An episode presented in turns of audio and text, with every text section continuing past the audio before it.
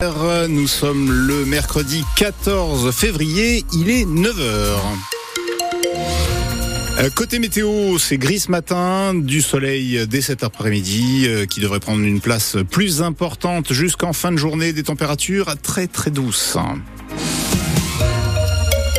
Et pour le journal, on retrouve Damien Robin. Un bouquet de fleurs ou un bon dîner entre amoureux, c'est une des manières de fêter la Saint-Valentin. Oui, ça, Nicolas, c'est pour ceux qui sont en couple. Pour les célibataires, la Saint-Valentin, ça n'a évidemment pas le même impact. Et depuis ce matin, sur France Bleu on s'adresse aux célibataires. Justement, est-ce que c'est plus compliqué de faire des rencontres quand on habite dans Lyon, en milieu rural? Est-il encore possible de trouver l'amour passé un certain âge? Nous avons posé la question ce matin à Juliette Mathieu, directrice de l'agence matrimoniale Harmonie à elle était notre invitée. Je pense que oui, c'est un petit peu plus compliqué parce qu'il y a moins de lieux de rencontre et moins de possibilités de croiser des personnes qu'on ne connaît pas. Quand on est en milieu rural, on connaît déjà beaucoup de monde et c'est difficile de, nouer de nouveaux liens. Il n'y a pas suffisamment de, de, choses organisées, de lieux de rencontre, et puis les gens sont peut-être un petit peu chez eux aussi à la campagne et, euh, et s'enferment dans leur routine et leur, euh, leur vie en solitaire.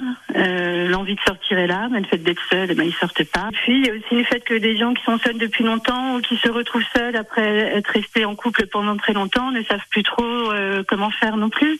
Euh, aborder quelqu'un, c'est compliqué. Savoir ce qu'on vaut un petit peu, c'est pas simple non plus. Donc il peut y avoir la timidité aussi qui empêche les gens d'aller euh, les uns vers les autres.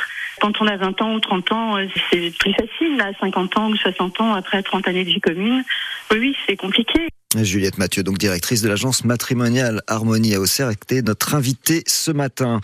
La France rend hommage aujourd'hui à Robert Badinter. Emmanuel Macron préside ce midi un hommage national à l'homme qui a porté l'abolition de la peine de mort en tant que ministre de la Justice. Robert Badinter est décédé dans la nuit de jeudi à vendredi à l'âge de 95 ans et le chef de l'État a promis de s'exprimer sur son éventuelle entrée au Panthéon. Attendez-vous à rencontrer des difficultés si vous prenez le train en fin de semaine pour partir en vacances. La CGT Sudrail appelle les contrôleurs à cesser le travail dès jeudi soir et jusqu'à lundi matin 18h. Les revendications portent sur les salaires. Pour Fabien Villedieu, délégué syndical Sudrail, les contrôleurs sont prêts à ne rien lâcher. Selon lui, ils ne se sentent pas respectés par la direction de la SNCF. Les contrôleurs se sentent floués, se sentent humiliés.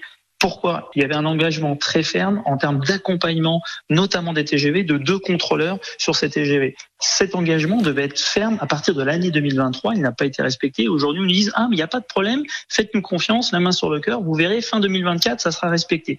Par ailleurs, le problème auquel est confrontée la SNCF, c'est qu'elle a du mal à recruter des contrôleurs parce que effectivement, le métier ne fait pas rêver, ne fait plus rêver. Et cette grève risque de pas mal perturber les départs pour les vacances de février en fin de semaine. La SNCF publiera ses prévisions de trafic en fin de matinée. Un conjoint violent placé en garde à vue lundi soir au pied d'Alou à Auxerre vers 20h45. Euh, Sa compagne, âgée de 48 ans, a déposé plainte pour des violences au commissariat. Elle s'était vue prescrire 7 jours d'interruption de travail. Une patrouille s'est donc rendue au domicile du couple pour procéder à l'arrestation de cet homme âgé de 53 ans. À Tonnerre, on sensibilise les jeunes au handicap dans le sport. Avec une journée paralympique organisée hier au complexe sportif Abel Minard, une initiative dont l'objectif était de changer le regard des adolescents sur le handicap à travers des animations et des jeux. Après une première session à Sens le 16 novembre dernier, 270 jeunes étaient présents hier à Tonnerre pour une sensibilisation aux activités paralympiques ainsi que des échanges avec des sportifs en une expérience ludique et enrichissante pour les collégiens Delphine Martin. Parce qu'une démonstration est toujours plus efficace qu'un long discours, les adolescents participent à différents ateliers sportifs. Le Céci Foot, foot pour non-voyants, le tir à l'arc, le tir au pistolet avec un handicap, une main derrière le dos, le hand et le basket en fauteuil. Et à l'issue de tous ces ateliers, les regards changent. Thiago, Pierre, Pablo et Cilia sont fatigués mais contents. Je trouvais que ça allait être euh, très simple. Au final, c'est pas si simple que ça parce qu'il faut vraiment pousser des bras pour, euh, pour les roues et c'est pas toujours simple. C'était assez fatigant, mais euh, ouais, c'était cool. Les personnes qui font ce sport, ils sont vraiment courageux parce qu'ils sont victimes d'un handicap et faire ça, c'est incroyable. C'est bien la preuve que la démarche fonctionne, comme le constate Dominique Amaral, éducateur sportif responsable des animations sportives au département. On est agréablement surpris de l'efficacité parce qu'on voit que les jeunes se prennent au jeu. Au début, s'amuse un petit peu et se rend compte qu'en fait, compte la difficulté euh, les fait changer d'attitude et de regard par rapport au handicap dans le sport. 270 jeunes du collège Abel Minard de Tonnerre ont participé à cette journée paralympique. signé Delphine Martin à retrouver sur notre site internet les photos notamment sur cette journée paralympique. Et puis en football, le Paris Saint-Germain retrouve la Ligue des Champions ce soir et accueille les Espagnols de la Real Sociedad à l'occasion des huitièmes de finale aller de la compétition. Le coup d'envoi sera donné à 21h.